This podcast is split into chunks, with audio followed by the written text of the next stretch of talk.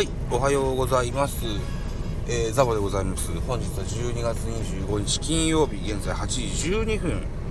といったお時間でございます。えー、ザボフリースインガーでございます。一つよろしくお願いします。えー、っと、先日、リスナーの方から DM を頂戴しましたので、それをまずご紹介しましょう。ゾンさんからね、DM 頂戴してございます。参院参院の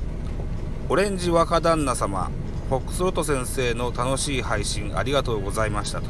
参院のオレンジ若旦那って僕のことでございます。はい。でフォックスロートさんの番組ポッドキャスト番組に、えーゲスト出演した回のことをおっしゃってますね。はい。えー実は若旦那のスタンド FM にハマっています。忙しいと思いますが短い時間でも斜め読みの配信をよろしくお願いいたしますと頂戴しました。これが昨日の夜11時。はい。いうことでねえーまあ時間があればみたいなね。上から目線で答えてしまったんですけどやっていきたいと思います。よろしくお願いします。今日の話題でございます。ロッテ新外国人。エチェバリアの実力は本質はメジャー通算37本ではなくダイナミックな守備にありといった話題でございます。だザえー、ジジジェスト。なんだっけ。ダイジェストか。お恥ずかしい。ザ・ダイジェストという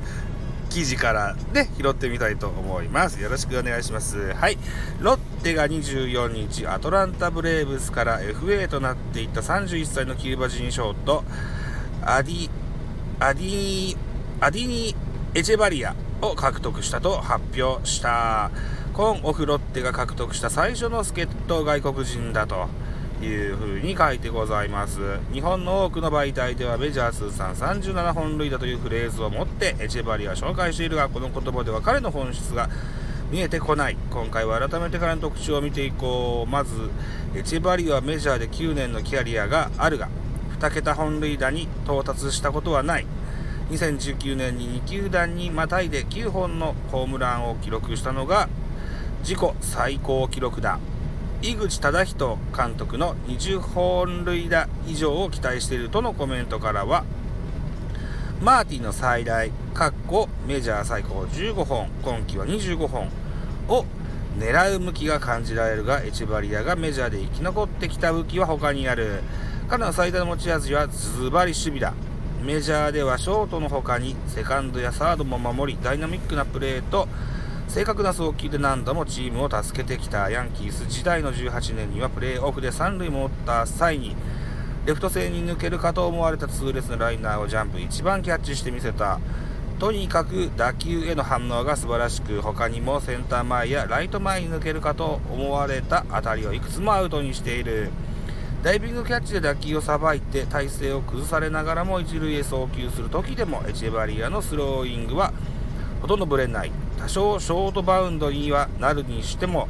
えー一塁手のミットにきっちり収まるような正確に、えー位置にしっかりと送球するのだ。マリーンズ時代にエチェバリアエチェバリアを指導したコーチのジョー・エスパーダはメジャーで最高の守備型ショートと称賛を惜しまなかった。守備によってどれだけ失点を防いだかを示す DRS という指標では15年にショートメジャー3位の12を記録するなど派手なだけでなく高い確実性があることはデータでも裏付けられている。ロッテのショートはここ数年絶対的な存在がおらず藤岡裕太や平沢大河らが代わる代わる守っている状態だ。エチバリアの加入は攻守両面での大きなグレードアップになる。彼があ目論見通りに活躍してくれれば球団15年ぶりのリーグ優勝はぐっと近づくだろうという記事でございますうんえー、っと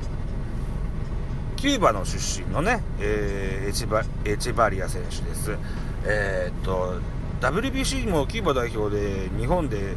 えー東京ドームで予選とかややってたような気がするんだけれども